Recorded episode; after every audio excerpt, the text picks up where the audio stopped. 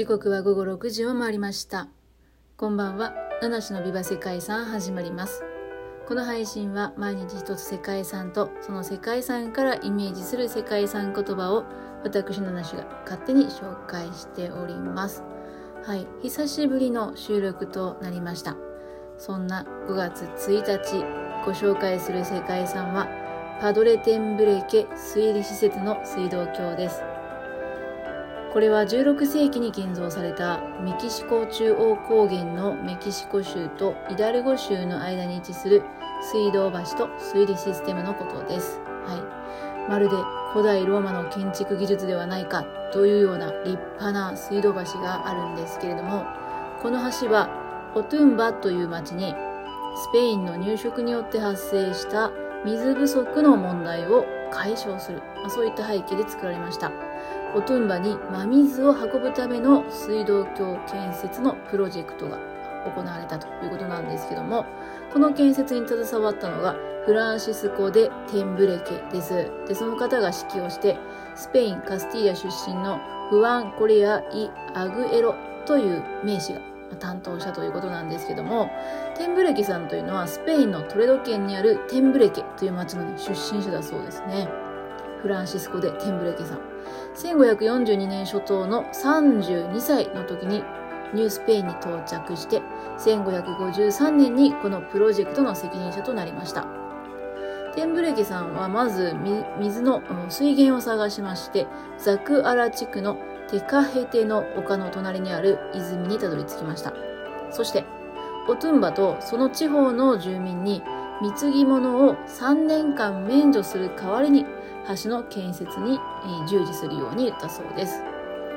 えー、アグエロさんと住民に水道橋のルート作りを任せ、テンブレキ神父は水の伝導と配分、量と圧力のコントロールなどの研究に専念していました。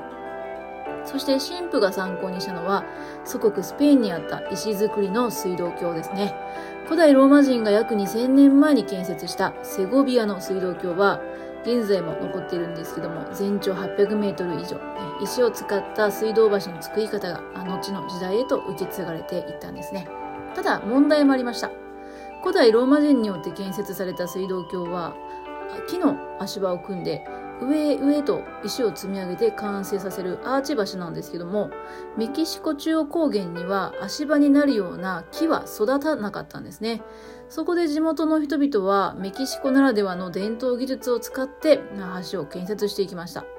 まずはアドベと呼ばれる日干しレンガを積み重ねて足場として利用しました。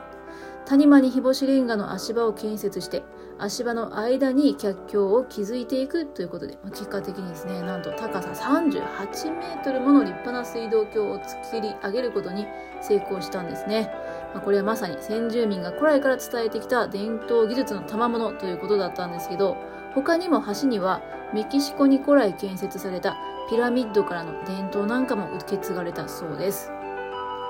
この巨大な水道橋が現在でも立派な姿で残されているというのはですねそういった伝統的な技術の結晶によることだとよるところということなんですけどもスペインに支配された住民たちがですね橋の建設に協力的だったのはやっぱり水が本当に必要だった、うん、そして橋の橋の建設に賛同した人が多かったからということのようですね。橋の上に作られた水路は幅が25センチ。これはですね天ブレキ神父が水をちょうどいい勢いで流せる勾配を計算して作ったえー、橋の両端の高低差なんと50センチでできているそうですね。まあ、そんな大きな水道橋は、えー、長さが904メートルですね。そして一番高いところは地上から38.5メートル。えー、ローマ帝国が建設した水道橋にも引けを取らない、そんな立派な橋が出来上がりました。ということで、えー、またね、いろいろお話ししたいところもあるんですけども、お時間が参りました。本日の世界遺産言葉は、努力の結晶としたいと思います。お久しぶりの収録となりましたが、最後までお聴きいただきましてありがとうございます。